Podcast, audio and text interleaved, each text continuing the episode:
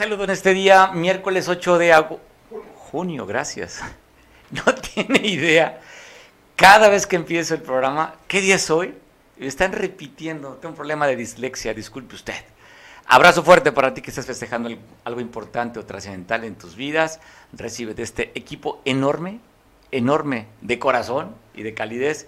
Un fuerte abrazo hasta donde estés. Te saludo a ti que me ves por televisión nos ves aquí en Guerrero y en Veracruz por televisión, lo cosa, lo cual, cosa lo cual agradezco infinitamente. A ti también que nos ves a través, que nos ves a través de las redes sociales. Pues te mandamos un fuerte abrazo. Información para ti. Ya viste que el día de ayer te pasamos en vivo lo que estaba sucediendo en Petaquillas. ¿Cuál fue el resultado? Nueve horas estuvieron ahí retenidos. El boletín oficial decía, no tenían el libre tránsito. No, estaban retenidos. Hablaban de tres, nuestro compañero Pablo Maldonado hablaba aproximadamente en 17 a 20 elementos del ejército mexicano que estuvieron retenidos desde más de nueve horas.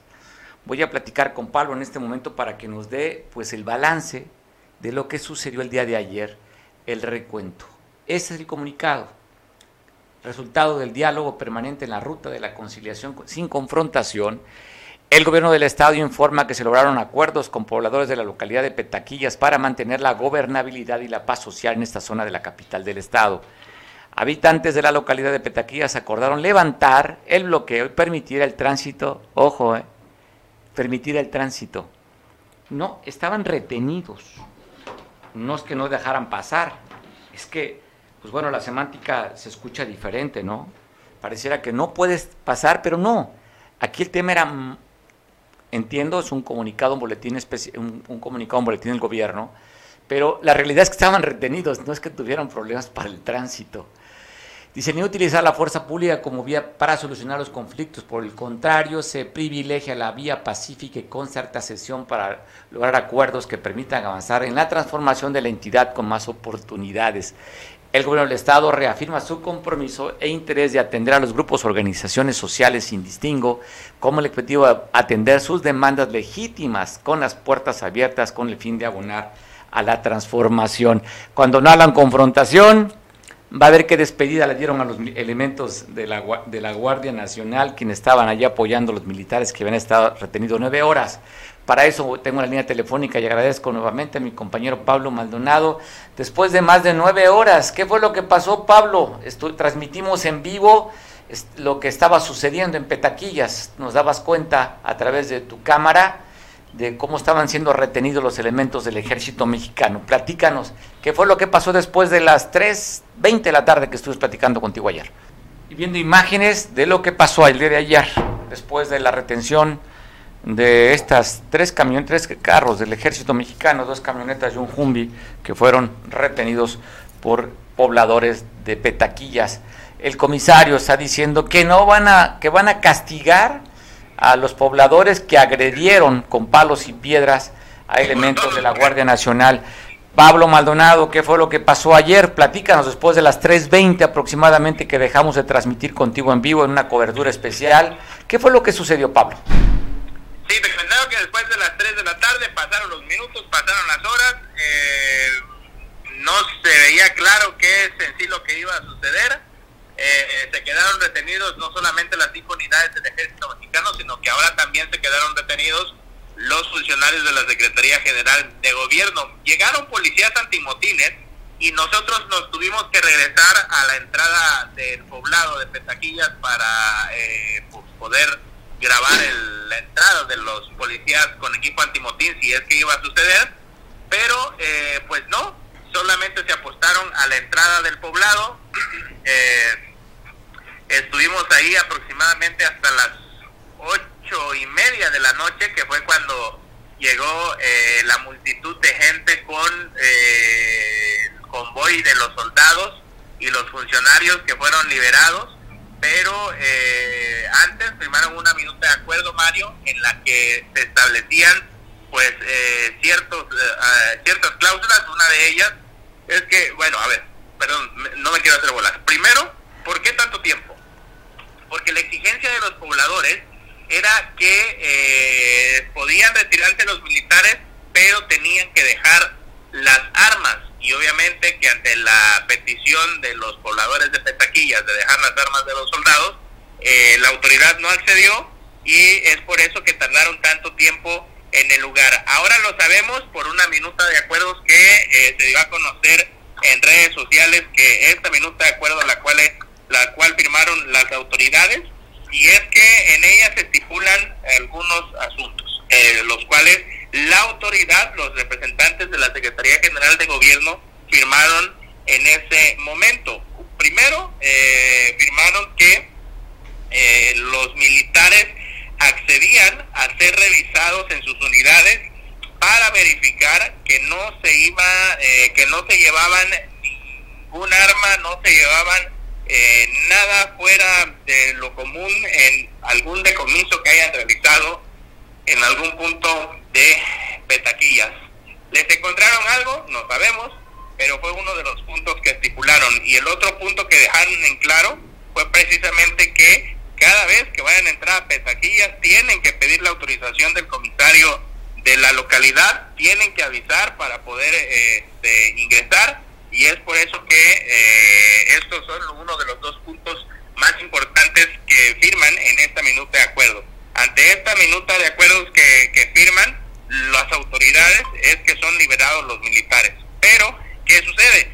Que al momento ya de ir a la retirada, de, estar en la entrada del pueblo, escoltados por todos los habitantes, los militares, los policías estatales con equipo antimotín fueron apedreados por eh, los habitantes de Petaquillas los corrieron prácticamente a pedradas, pues, a, palos, a gritos, consignas, pues era algo que no lo veíamos venir, venir Mario, la verdad es que sí se puso muy intensa la última parte de esta jornada periodística, eh, momentos tensos vivimos ayer, porque pues se fueron los automovilistas, los militares, eh, retiraron de, del, punto pues, a regañadientes, ¿no? Con estos gritos de los habitantes de Petaquillas y eh, pues fue una salida muy abrupta, ¿no?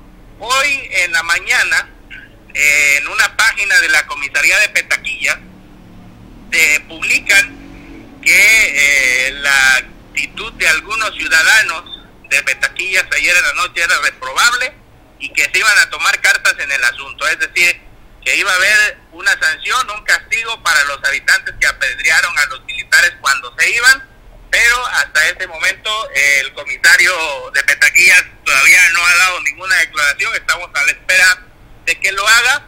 Y eh, pues en teoría el problema por lo menos de la retención de los militares ha terminado porque Petaquillas todavía continúa con el problema. Y no solamente Petaquillas sino todo el circuito del Río Azul lo que es Mochitlán, Quechutenango, Tepechicotlán, no hay servicio de transporte público, Mario, al sur de Chilpancingo, porque no olvidemos y no perdamos de vista que eh, el conflicto de violencia, el incendio de unidades del transporte público no acaba, aún continúa y el servicio eh, de urban, de taxis, de combis todavía no se restablece al sur de la capital. Pero en términos generales, Mario, esto es lo que sucede ayer, una salida a pedradas de los militares, una salida muy complicada por parte de los efectivos del ejército mexicano en manos de los habitantes de Perequilla.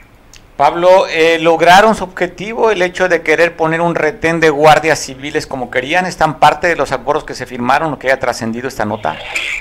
Fíjate que no, ese punto sí no, no, no ha accedido a la autoridad, no lo lograron. Eh, lo único que lograron fue lograr revisar las camionetas del, ejército mexicano para ver si había algún decomiso de armas de drogas, no sé, y que refrendaron el punto de pedir autorización para entrar a vigilar al poblado de Petaquillas, por lo que eh, pues sí se ve complicada la situación. Eh, no sé si ya tuviste oportunidad de ver el documento en redes sociales, sí se ve un poco disparatado, pero pues al final de cuentas fue la exigencia de los pobladores de Petaquillas, a la cual la autoridad accedió y por esto es que lograron la liberación de las cinco unidades del ejército mexicano. Tú remarcas y no perder el contexto de los cinco unidades de transporte público que fueron quemados hace dos días, pero ayer intentaron, bueno, quemaron de hecho parte, dos vehículos también del, servicio público, uno de ellos inclusive frente a la rectoría del Aguagro, que fueron, recuerdo la nota que fueron arrojadas eh, bombas molotov a estas dos unidades, Pablo. Así es, el tema, por eso comentaba, el tema de inseguridad todavía no termina, el tema de fondo no ha concluido porque no hay servicio de transporte público precisamente por el problema de inseguridad que viven los trabajadores del volante. Pues va a continuar el tema y qué, cómo ven, qué solución le ve ahí el gobierno a los, a los transportes. Tienen eh, complicaciones para brindar el servicio, puesto que les han prohibido pasar del parador del Marqués, ya no pueden, hasta ahí se tienen que quedar. Y eh, en el caso de los de Petaquillas también, el caso de, no sé, Mochitlán, Quechutenango, Tepechicotlán, no pueden ingresar a Chilpancingo y es una situación que afecta, por supuesto, a cientos de usuarios que eh, pues tienen que trasladarse a ambos puntos en el transcurso del día por cuestiones laborales, familiares, lo que sea, pero sí ves mucha gente caminando sobre la carretera que conduce hacia el poblado Petaquillas, esta carretera libre hacia el sur de Chilpancingo. Quisiera regresarme al evento de ayer, la retención de los militares. Pablo, tú estuviste cubriendo toda la nota hasta que se fueron. ¿Hubo alimentos? ¿Les dieron algo, bebidas a los militares y a ustedes como medios de comunicación tuvieron forma de cómo alimentarse durante tantas horas en este sitio? A los militares no, a los militares los tuvieron retenidos hasta el momento en el que yo me bajé, no vi que les entregaran eh, alimentos. A nosotros en el caso de los medios de comunicación, pues ya andábamos ahí, al igual que a los pobladores que se encontraban en el lugar, eh, solamente botellas de agua para hidratarse, pero no alimentos como tal. Bueno, lo que sí había que reconocer y agradecer, pues estuvieron con los periodistas sin ataques ni nada a ustedes, ¿no? No, no, no limitaron a que los medios de comunicación pudiéramos hacer la cobertura. Sí, la verdad es que, que eh, pues Petaquillas es un eh, punto complicado. Eh, ya al final, cuando se da el tema de la salida de los soldados y los pobladores empezaron a lanzar las piedras, pues nosotros también, por obvia prudencia, y afortunadamente eh, nos organizamos con anticipación, Mario. Déjame decirte que éramos aproximadamente 24 compañeros los que nos encontrábamos cubriendo la nota de diversos medios. Nos organizamos y eh, primero nos contamos y planteamos la estrategia de cómo cubrir. Y lo que acordamos fue no separarnos, estar todos juntos. Eh, al final, cuando salen los soldados, pues salimos con ellos, no nos quedamos tanto tiempo en Petaquillas esperamos algunos compañeros que pues se quedaron sus vehículos, sus motos, sus, sus carros eh, en Petaquillas y hasta que no lograron eh, encenderlos y salimos todos juntos. Pero sí, eh, por lo menos nosotros el día de ayer ninguno sufrió eh, ninguna agresión, no hubo pedradas para nosotros afortunadamente.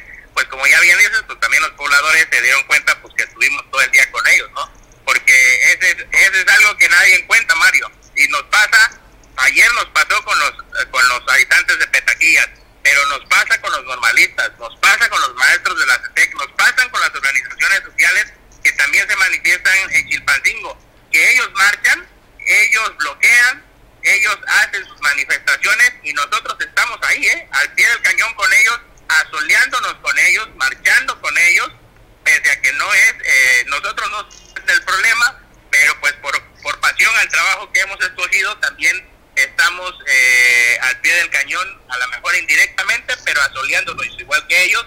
Y al parecer esta situación pues fue valorada ayer por los habitantes de Petaquillas y afortunadamente pues ningún compañero sufrió ninguna agresión. Bueno, te hago el comentario porque muchas veces en en, al cubrir esto los mismos protestantes van y arremeten contra compañeros de medios. Entonces, pues bueno, por eso que la pregunta de que a ustedes pues, les permitieron cubrir su labor periodística.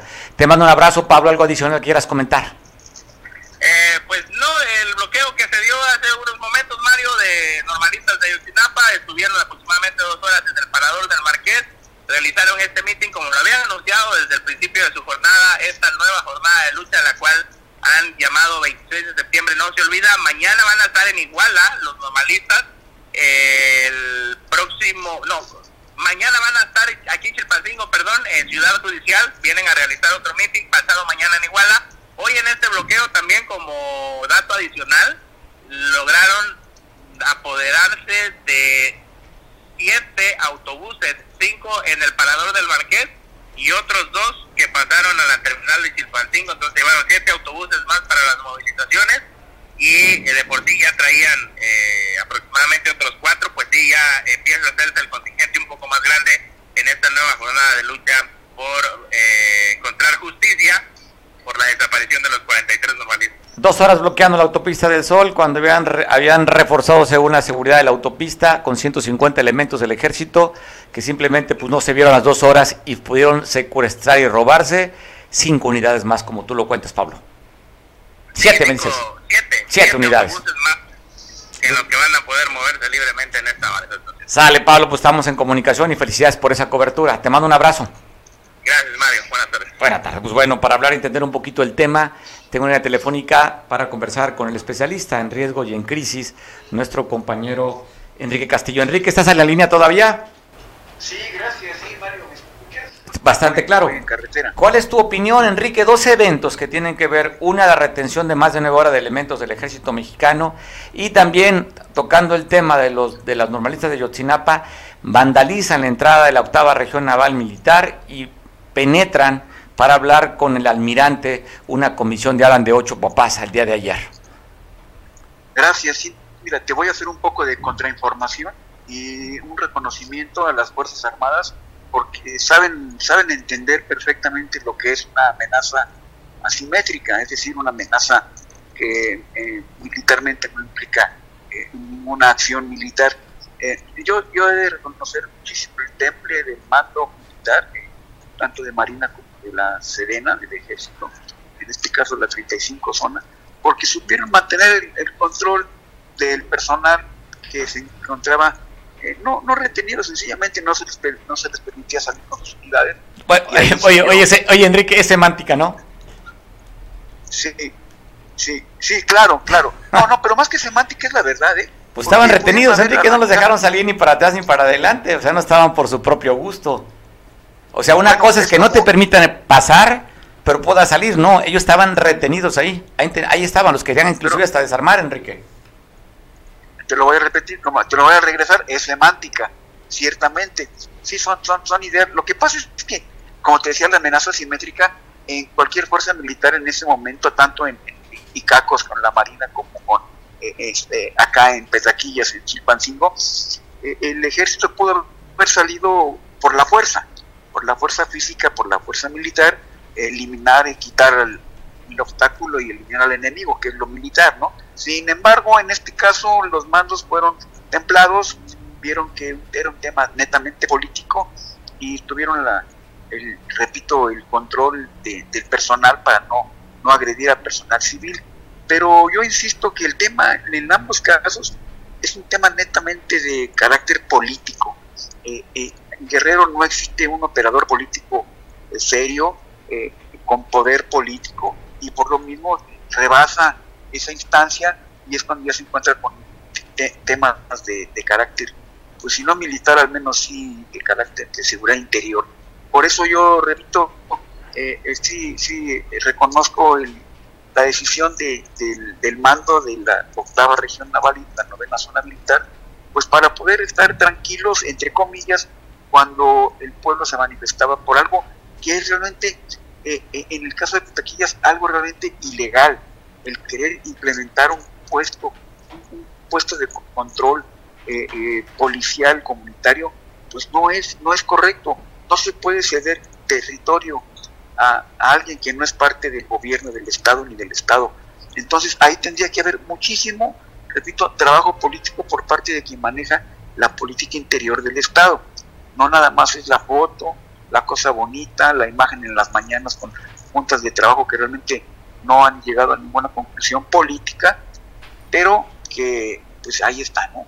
A nivel nacional ahorita la, izquierda piensa que lo radical es ser izquierda y no, la izquierda ya ganó, ya tiene que hacer política, en Guerrero no la hacen, por lo mismo desde mi óptica, eh, eh, yo creo que es un tema netamente de carácter político en el que se vio embarrado, involucrado el asunto de la, de la, de la Guardia Nacional eh, y de gente de Sedena y gente de la Marina allá en Icacos que, que sí tuvo el, el, buen, el buen temple, el almirante, de recibir a un grupo de, de, padres de familia. Yo no sé qué habrán comentado con él, porque en ninguno de los casos ambos tienen que ver con el, el evento. O sea, el, el, el almirante, pues, que puede saber del tema de Yochinapa, tiene sus reportes, pero no, no es un actor que tenga una relación directa con, con el tema de, la desaparición de los 43 jóvenes. Oye, están pidiendo, abrir, los, oye, están pidiendo abrir los expedientes de la Marina después de que el, este grupo de, eh, grupo internacional de expertos independientes reveló que los los navales habían modificado la escena. Y ahí, pues bueno, van ahora por primera vez a reclamar de la Marina y nada más recordar con el comandante de la octava región naval militar cuando fue la desaparición de esos estudiantes, es el hoy secretario de la Marina. Sí, sí, estoy de acuerdo contigo con, la información, más yo creo que es una instancia política la que deberá resolver esta situación, no un almirante al frente de personal de, la Marina. O sea, sí, es, un, es, es, emblemático y simbólico el hecho de ir a, a la base naval de Cacos, pero la respuesta no estaría ahí, entonces sí, merece muchísimo la pena eh, eh, el hacer un análisis eh, ya a toro pasado. Y yo ahora en este momento, repito, reconozco muchísimo el temple de los mandos castrenses, tanto naval como militar y guardia nacional, pues para no, para no hacer uso de armas de fuego y no hacer uso de la fuerza física, porque continúo con el tema de que es una amenaza asimétrica que habrá que evaluar y responder desde el escenario, más, más bien desde los escritorios de la política interior. Oye, Enrique, ¿qué opinión, te, ¿qué opinión te, consideras tú dar respecto a estos acuerdos que, según lo que trascendió a través de una página de Facebook de la comisaría de Petaquillas, que para poder liberar a los militares ahora van a tener que avisar el ejército cuando vaya a hacer un recorrido a Petaquillas para que esté enterado el comisario?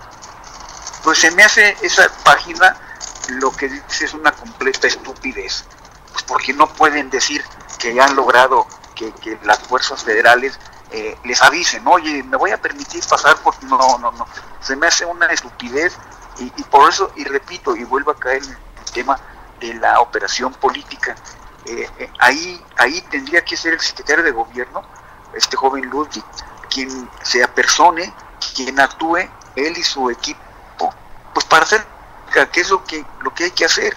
No es fuerza pública, no es fuerza militar, entonces yo creo que es una fuerza de carácter de política, de pactos, de, a ver, si, si la señora ganó con tanto margen, Evelyn, y si Félix Salgado es un poderoso político, pues ¿por qué no hacen política ahí? O sea, es lo que me hace ruido, ¿no?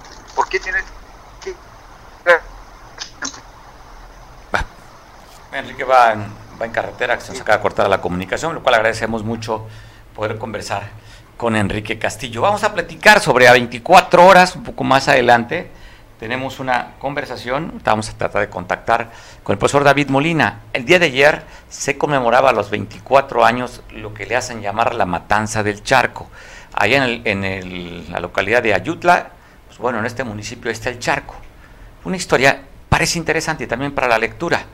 Eh, pues bueno, ¿por qué? ¿Qué razón? Usted probablemente, hace muchos años, tal vez se le olvidó un poco y si no se lo recuerdo, ahí llegó las fuerzas del orden a este sitio para, de acuerdo al reporte que tenía, eh, la 27 zona militar destacamentada allá en el Ticuí, que estaba el ERPI adoctrinando a un grupo de ciudadanos.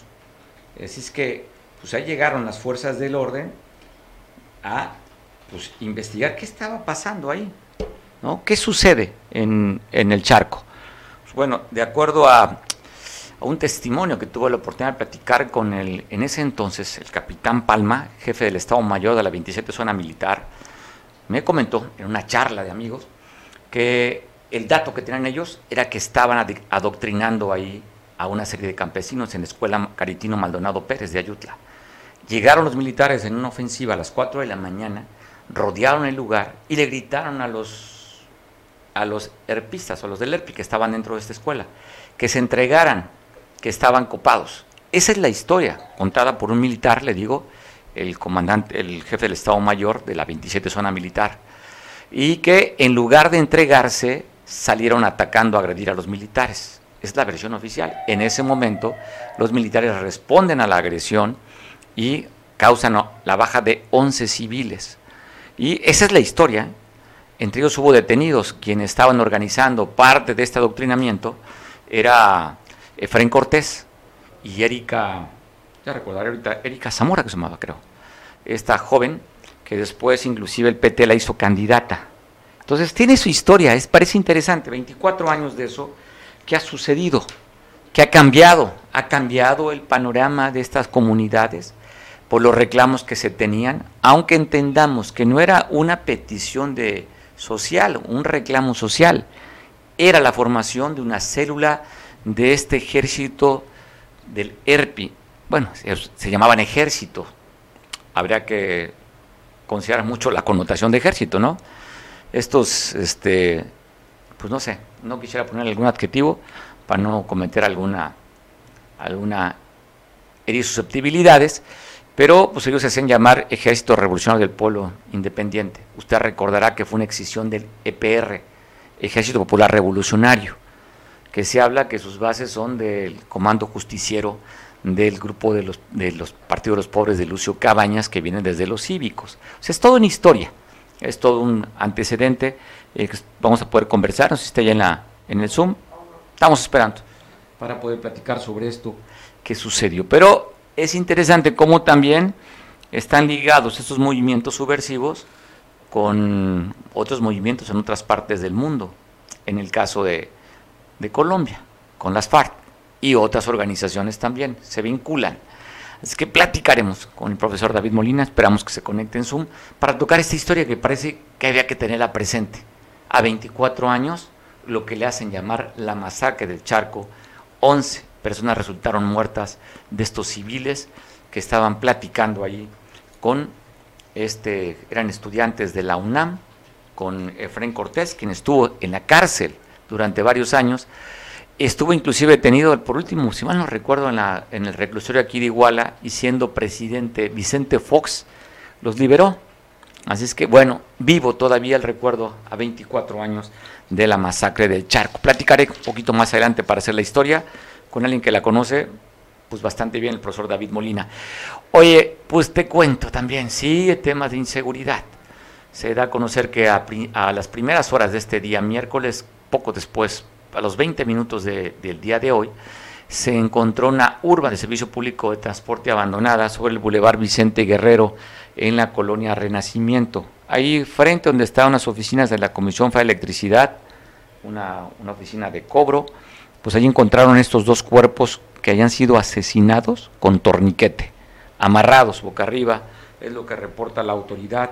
Eso se dio, le digo, en los primeros minutos de este miércoles aquí en Acapulco, hacia la parte norte, la salida norte, sobre el bulevar Vicente Guerrero, este bulevar que comunica hacia la salida Chilpancingo o la Ciudad de México. Ahí encontraron en esta urban dos personas que fueron muertas, asesinadas con un torniquete hoy en los primeros minutos de este día. También, lamentablemente, un, conductor de un vehículo encontró la muerte, muerte natural, le dio un infarto, murió de un paro cardíaco, eh, iba conduciendo su auto Nissan color blanco y pues ahí murió conduciendo el vehículo aquí en Acapulco. Las placas de este auto HF, HFU era conducido por un hombre en el que usted está viendo la imagen de que perdiera la vida HFU 646E, perdió la vida cerca de la curva conocida como La Tolva en la carretera federal, aquí en Acapulco, pero es tramo federal donde perdió la vida este conductor del vehículo. Y reporta el bomberos y protección civil aquí en Acapulco, 10.30 de la mañana, el día de ayer, un conato de incendio en esta pizzería, Pizza Hut. ¿Qué tal lo pronuncié, productor? Bueno, ahí en Pizza Hut, por cierto, la única que queda todavía en Acapulco, ¿verdad? Había otra, otra pizzería ahí por, en la Plaza Marbella, en la, glorieta, en la glorieta de la Diana, pues que ya cerró sus puertas después de, este asunto de epidemia y, economía, que cerraron varias empresas en muchas partes del mundo y, y, en Acapulco también cerraron varias empresas. Pizza Hut cerró una de sus oficinas, le queda nada más una, creo que es la Avenida de los Deportes, esquina con el costera Miguel Alemán, frente al Hotel Holiday Inn ¿Estamos bien? O Sambors, o Sambors, ¿no? Frente a Sambors. Sambors Calinda, el Hotel Calinda, pues siempre confundo el Holiday Es Hotel Calinda, frente a Sambors Calinda, ahí está este negocio de pizzas. Pues reporta Protección Civil, afortunadamente no hubo lesionados, solamente daños materiales y este conato de incendios originó en la parte del techo en el sistema de enfriamiento. Ahí emitió humo y algunas llamas, llegó bomberos Protección Civil a apagar el fuego. Les digo, afortunadamente nada que lamentar, solamente pues, la movilización de los cuerpos de seguridad y de protección civil aquí en Acapulco. Usted recordará, pasamos imágenes, no, no pasamos imágenes, fue el viernes, que nos quedamos con pasar imágenes, pues te las voy a compartir. En Cihuatanejo fue un día de, pues de terror la semana pasada. A través del WhatsApp estuvieron pidiendo cuota a los modeloramas, les, pedían 70 mil pesos para dejarlos trabajar. Cerraron tortillerías, cerraron escuelas y también el transporte público se vio atacado te voy a pasar imágenes de lo que vivieron. ¿Por qué? Porque tiene que ver justamente con este anuncio que hace la 27 Zona Militar eh, a través de varios batallones y que a partir del día 12 de junio van a, van a implementar medidas para tener mayor seguridad en esta zona. Así es que, pues bueno, este, es el anuncio que dan a conocer y lo que te estoy pasando fue lo que sucedió el pasado fin de semana. Vehículos de transporte público quemados, hubo una psicosis en Ciguatanejo, no hubo clases, cerraron las tortillerías, cerraron algunos modeloramas, por lo que les habían dicho que si no pagaban la cuota, pues los iban a quemar. Le decía, anuncia pues la Secretaría de la Defensa Nacional este operativo especial a partir del día 12, en el que estarán dando protección los siguientes batallones que están, en la 27 zona militar.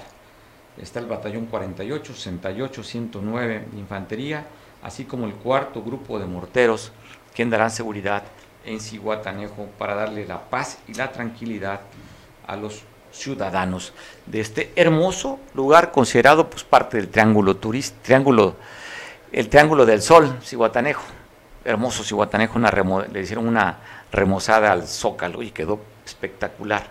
Pues ahí están las imágenes en esta carretera de comunica Ixtapa con Cihuatanejo con elementos del ejército. Son de archivo, ¿verdad? Son imágenes de archivo nada más para documentarte de este próximo operativo para el día 12 de junio, reporta el, reporta el ejército mexicano. Y en si usted recordará que hace unos días pasamos una manifestación que estaban bloqueando en la avenida escénica Familiares de un hombre de la tercera edad que salió por buscar madera aquí en Llano Largo. Hasta el momento no han encontrado con vida o el cuerpo de este hombre de la tercera edad. Pues hubo una, pues fueron la policía rural de Acapulco con familiares que les pidieron el apoyo y lamentablemente pues no han encontrado don, don José de Jesús Benítez, un hombre de más de 80 años, la policía rural de aquí de Acapulco hicieron un operativo para tratar de dar con el paradero de este hombre que están reclamando los familiares. Estamos viendo la imagen de este bloqueo de la avenida escénica ahí en el puente que está donde se divide para subir a la Universidad Loyola o para bajar a Marina Brisas o a Guitarrón Brisas. Ahí estamos viendo la imagen de este operativo sin éxito que realizó elementos de la Policía Rural dependientes de la Secretaría de Seguridad Pública Municipal. Perdón. Iba a decir salud, pero me lo guardo para mañana.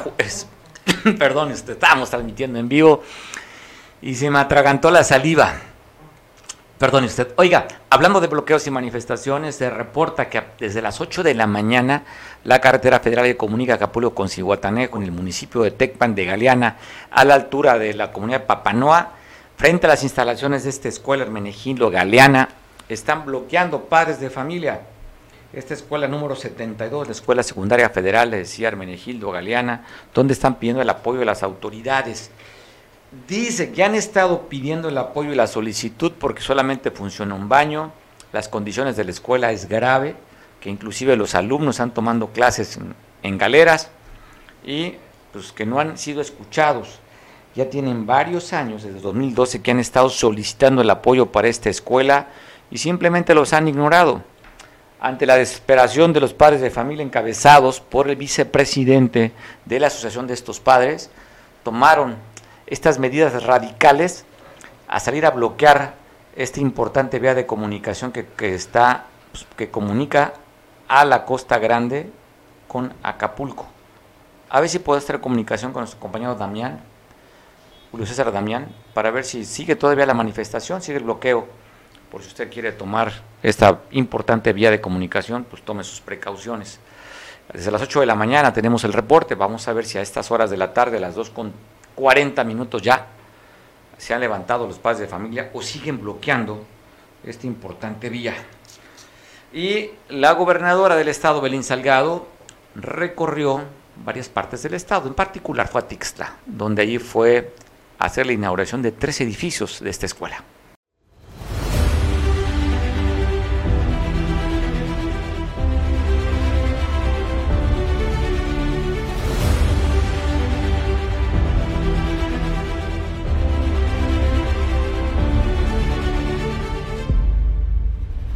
Definitivamente nos está cumpliendo con su promesa, una promesa que fue a solicitud del personal y que hoy se vuelve una realidad en beneficio de nuestros alumnos.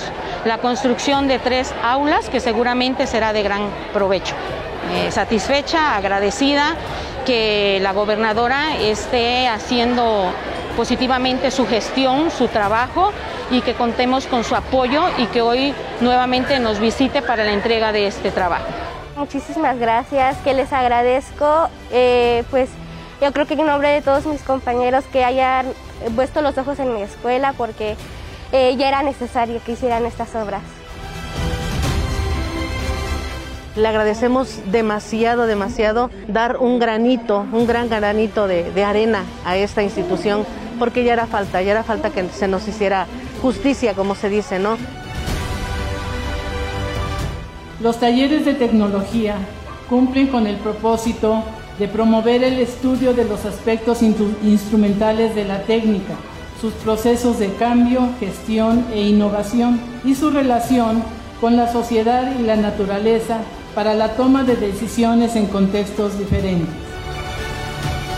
Tenemos un compromiso muy grande con todas y todos ustedes jóvenes y que vamos a procurar que tengan a su alcance las herramientas necesarias para estudiar, para que no haya ni excusa ni pretexto, que todos estén en las aulas, que nadie puede quedarse sin aprender. Y la palabra de una mujer se honra en los hechos. Ahí pusimos la primera piedra y hoy ya es compromiso cumplido. Ya estamos entregando estas aulas y estos talleres para todas y para todos ustedes. Nos comprometimos, hicimos un compromiso desde el corazón. Cuando las mujeres nos comprometemos, es un compromiso que viene desde el corazón. Esto fue una inversión de 8 millones 310 mil 858 pesos que hicieron de esta escuela pues un espacio renovado. Juntas y juntos, transformando Guerrero. Con todo su apoyo lo vamos a lograr. Muchísimas gracias. ¡Que viva Tixla! ¡Y que viva Guerrero!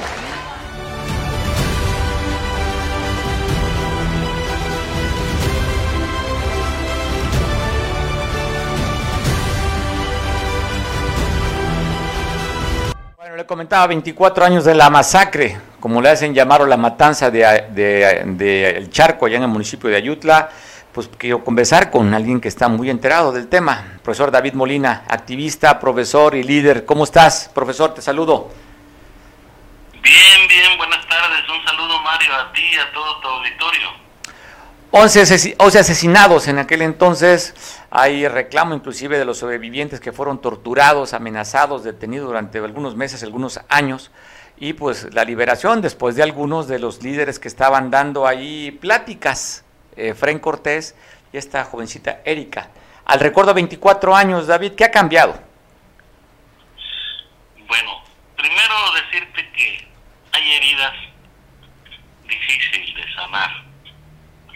Y una de ellas pues es la masacre del Charco y la masacre de Aguas Blancas, donde abiertamente en ambas masacres participaron pues elementos de la fuerza pública. En el caso de Aguas Blancas, la judicial, policía del Estado y municipales. En el caso de el Charco, pues creo que cruel la situación porque la masacre fue realizada, fue ejecutada por el glorioso ejército mexicano. ¿Cuál es el problema? ¿Cuál es algo que todavía quienes estamos en contra de las injusticias sociales como estas nos preguntamos? ¿Por qué los responsables, tanto directos como indirectos, gozan de plena impunidad? En ese entonces, el gobernador en turno era nada menos que el licenciado Ángel Eladio Aguirre Rivera. Él era el gobernador y no creo que no se haya dado cuenta si él es el jefe de las Fuerzas Armadas en Guerrero de que su ejército iba a llevar a cabo una masacre. El presidente de la República en funciones en ese entonces era nada menos que Ernesto Cedillo Ponce de León. Ellos debe de llamárseles a cuenta a los dos por haber permitido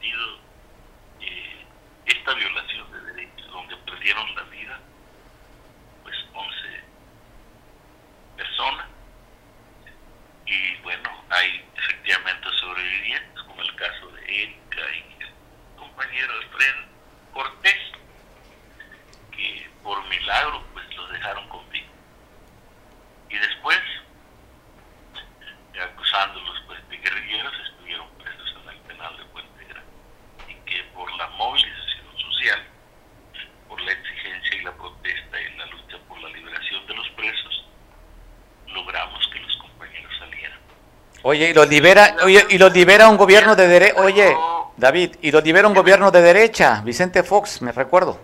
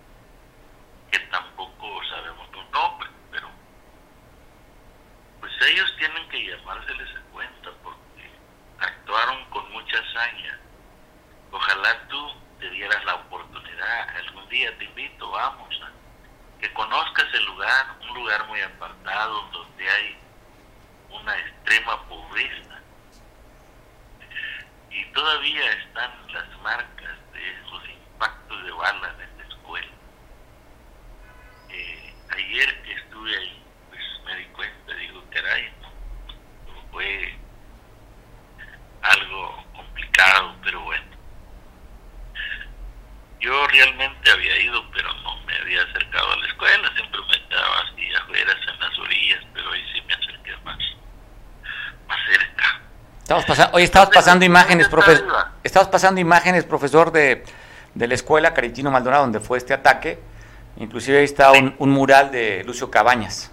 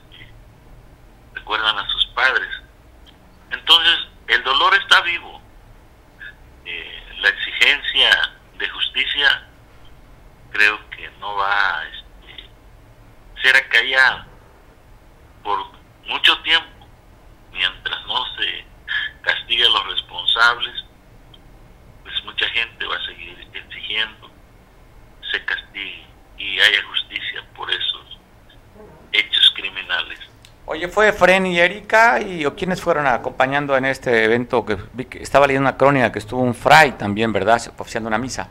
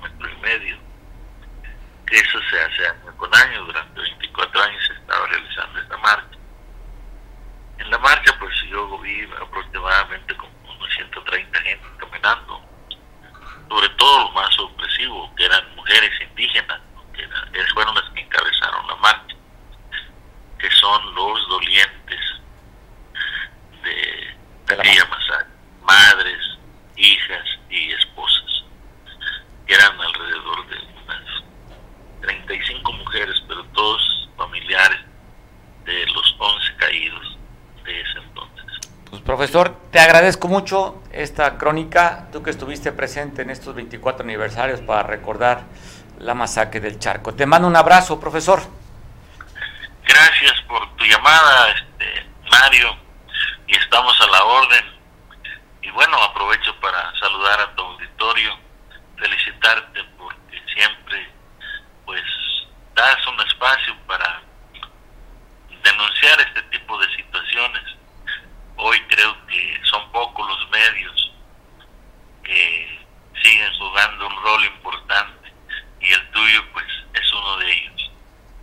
Te abrazo, profesor. Buen provecho, gracias a ti, el agradecido soy yo.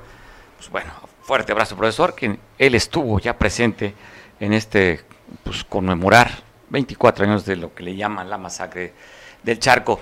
¿Cómo va a estar el clima las próximas 24 horas? Pues el especialista Carlos Manrique nos platicará. Carlos, ¿cómo viene esta temporada, este día, estas 24 horas? Buenas a su público en general, señor Dadilla. Eh, eh, para informarles que se está formando un sistema de baja presión entre el estado de Oaxaca y Guerrero. Este sistema de bajo, baja presión nos va a ocasionar mucho nublado y mucha lluvia, mucha lluvia durante cinco días, con la probabilidad de la ocurrencia de que se forme un ciclón, ¿sí? Entonces a partir de hoy, hasta de hoy y hasta el domingo, nos va a traer muchos nublados y lluvias esporádicamente o precipitaciones durante la tarde y noche, Señor, con mucha ocurrencia o mucha posibilidad de un ciclón. Tenemos la formación de un 40% hasta el momento. ¿sí? Nos falta el 60 para lograr que se forme un ciclón. Entonces hay que estar pendientes a su público, que sepan que, que se está formando ahora sí un ciclón y que la trayectoria que va en forma paralela a las costas de Guerrero y costas de Oaxaca.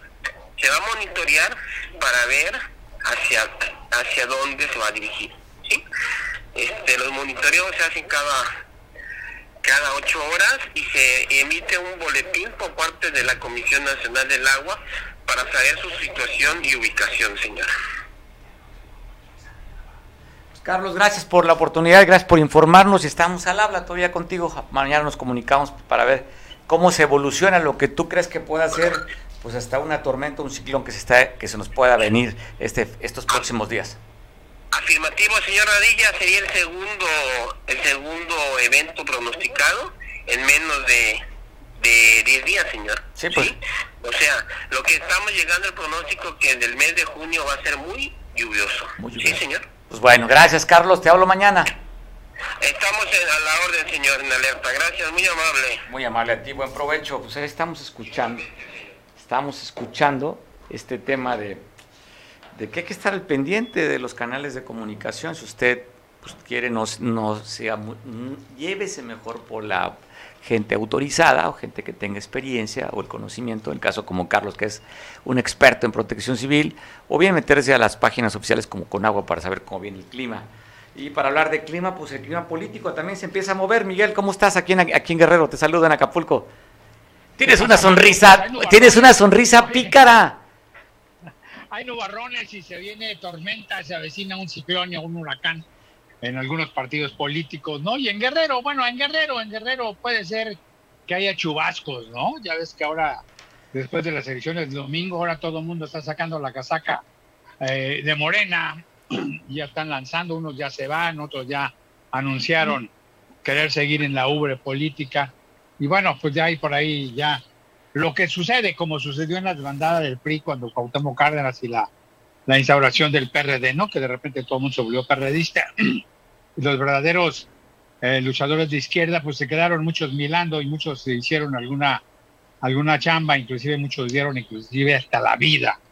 Y así ahorita, ¿no? Así ahorita, en el caso de Guerrero, parece que hay muchos reclamos todavía porque aquellos que se la jugaron muy bien con Félix y con su hija, pues pareciera ser que todavía no entienden, no, todavía no tienen chamba, a pesar que les prometieron. Y muchos de los que se dicen luchadores sociales de izquierda, que vienen de su origen del PRD o de la lucha social, pues están viendo cómo arriban priistas, panistas y demás a los altos cargos, inclusive a, a ganar gobernaturas bajo las siglas del- de Morena. Por eso digo, se ven nubarrones, se ven chubascos, tal vez algún ciclón tropical, una que otra tormenta que ya se avecina como la que ya al parecer hay barruntos en- al interior del PRI a nivel nacional. Y ni- oye, y a nivel local, vámonos a nivel local, cuando de repente vemos una fotografía de un grupo decía, de amigos, oye, y un, y grupo de amigos y donde gente que fue favorecida en el gabinete de apenas hace cuánto estaban siendo gobierno, como en el caso del director del transporte, este Piña Garibay, que estamos viendo en la imagen Hace hoy. algunos meses, hace sí, hace unos meses. meses. O sea, que pasa es o sea, ya se lo- no hay agradecimiento, no hay lealtades, Miguel, ya se va este señor a estar en el área de transporte del CATEM, este, esta CTM de Morena, y él que era que con el PRI apoyaba al PRI de- abiertamente, al exgobernador Héctor Astudillo, y ahora pues ya se va a Morena, esta fracción de no será, el Morena. primer, no será el primer caso. Acuérdate que uno de los primeros, eh, hasta cierto punto, eh, que tenía que ver mucho con el transporte, como César Flores Maldonado, pues se pasó al PRD. Fue diputado, inclusive por eso, después de haber sido un connotado priista. Pues te digo, algunos chubascos, ¿no? Y ahí irán tal vez este, los Taja que creen que van a ser ciclón o tormenta tropical, y algunos otros que ya han estado ahí, el ex dirigente de la CNOP, como Samuel Recendis. Y bueno, pues eh, es lo que está ahorita de moda, ¿no? No hay de qué espantarse. Eh, si bien es cierto, ha- habría que ver que gana Morena, también volvemos a decir que lo están diciendo ya los medios, ¿no? El caso Quintana Roo, priista hasta hace algunos pocos años, igual en Tamaulipas, casi todos fueron expriistas los que ganaron, ¿no? casi todos fueron expriistas, uno que otro del verde por ahí, pero casi todos fueron expriistas los que fueron eh, los que resultaron ganadores. Digo, se pasaron a Morena después del, después del arranque del 2018 y otros un poquito antes, ¿no? Eh, como en su momento otro ejemplo del, del, prismo, ya sin mencionar a López Obrador, que es el ejemplo del prismo de los 70, de ese, de ese prismo autoritario, pues, pues tenemos también a Ricardo Monreal, y no nos extrañe, no nos extrañe. Acuérdate que inclusive el PRD le dio cabida a Seferino Torreblanca, que era más de origen panista por ser empresario y que además era, simpatizante, si no activo, eh, era simpatizante de, de, Acción Nacional. Y bueno, pues lo cobijó en, las, en sus siglas y de ahí logró ser gobernador. En los momentos en que el PRD con Rosario Robles tenía una gran influencia en el país, ¿no? Antes de que le diera una patada salvo hacia la parte Andrés Manuel al PRD y obviamente pues al parecer se desquitó ya también de Rosario, la tiene como empresa política, pero bueno, no hay que extrañarnos, vamos a ver cosas más, cosas veredes, ¿no? En este sentido, y pues tristemente muchos de los verdaderos luchadores sociales que traen bien puesta la camiseta de Morena, no, no me refiero a Félix, ¿eh? porque ese también puede cambiar de casaca de acuerdo a la conveniencia, eh, porque fue del PARM, eh, se, se, le tiró de tapete a José Francisco Ruiz Macié, lo hizo diputado federal en una venganza contra un dirigente de la CTM, por cierto, de Tierra Caliente, ¿no? Filiberto Villeras Lázaro, y así iremos viendo, ¿eh? No nada más aquí, hay que recordar que inclusive muchos, muchos eh, eh, coquetearon con, con Morena tras el triunfo de, de Andrés Manuel, pues tratando de reivindicarse y tratando de ser tomados en cuenta como dip para diputados locales o presidentes municipales. No lo lograron y se me lo retrajeron, sin regresar al PRI o sin decir que habían abandonado al PRI. Y aquí lo vemos así, y sobre todo de Acapulco, ¿no? Podrían ser los Taja, podría ser Piña Caribay, Samuel Reséndiz y otra playa de, de gente. Mario Moreno. ¿lo ves ahí también? ¿Lo metes en, ese, ser, ¿lo metes en ese costal a Mario ser. Moreno? Pues bueno, mira, Mario Moreno cuando se la jugó sin dejar el PRI, se la jugó con Ángel Aguirre. Con Ángel Aguirre. Con entonces realmente no habría de extrañarnos. Lo que sí volvemos a lo mismo, hay que hacer cuentas, de sumas, hay sumas que restan y, y, y, y este, eh, sumas también que dividen. Habría que ver qué es lo que pasa, porque, bueno, Mario, Mario quiere tener fuerza política, pues sí, debe tener en el centro, no fuerza política estatal. Este, Ricardo y Javier, pues eh, en una parte de, de, del municipio de Acapulco, que ellos creen que han ido más adelante, pero bueno, también tienen que ver que en el caso de Ricardo estuvo primero en el PRD, luego se lo jalaron al PRI, en el PRI se le estuvo jugando y se volvió priista de hueso colorado y ahorita pues ya rechaza y patea la bandeja del PRI, ¿no? Como la están pateando muchos desde ahorita precisamente están escondiendo la casaca, ¿no? Es como cuando pierde la América que se les va el internet, que ahorita definitivamente están buscando la, la casaca, la casaca que los lleve a volver a competir en el campeonato. La obesidad política es como el pan, ¿eh? La obesidad política cuando empieza a comer con manteca, pues ya es muy difícil dejarla, Mario. Es muy difícil dejarla, no hay ideología, no hay, no hay ideales, simple y sencillamente es cuestión de negocio, ¿no? Y lo estamos viendo porque hay, hay este, mucha suspicacia, mucho señalamiento y presunción, inclusive de compra de candidaturas, como fue en el caso del PRD, la de este Abarca, el de Iguala, el cual se dice que por ahí varios, varios dirigentes del PRD, incluyendo al propio Andrés Manuel, pues dieron la palomita. Yo no sé si les tocó mochado o no, pero dieron la palomita y después lo negaron y lo rechazaron, ¿no? Ahí tienes también el caso de eh, célebre de, del Jaguar, ¿no? Que bueno, pues ya ves que hasta rector por un tiempo efímero fue rector de la de, en Puebla. Y bueno, pues sí, eso es lo que pasa, a ver qué va a pasar, ya habíamos comentado desde hace un buen rato que el, el PRI terminaría siendo en esta etapa, tal vez no desaparezca con total, pero sí podría siendo regional o inclusive estatal. Se dice que en el caso de Quintana Roo... Te iba a comentar que perdió el registro en Quintana Roo, ¿no? Sí, bueno, pero habría que ver si es en cuanto a, lo, a la, a la a comicios municipales y, y, estatales, porque en la gobernatura, pues obviamente es, de, es, de, es de la, del fuero nacional.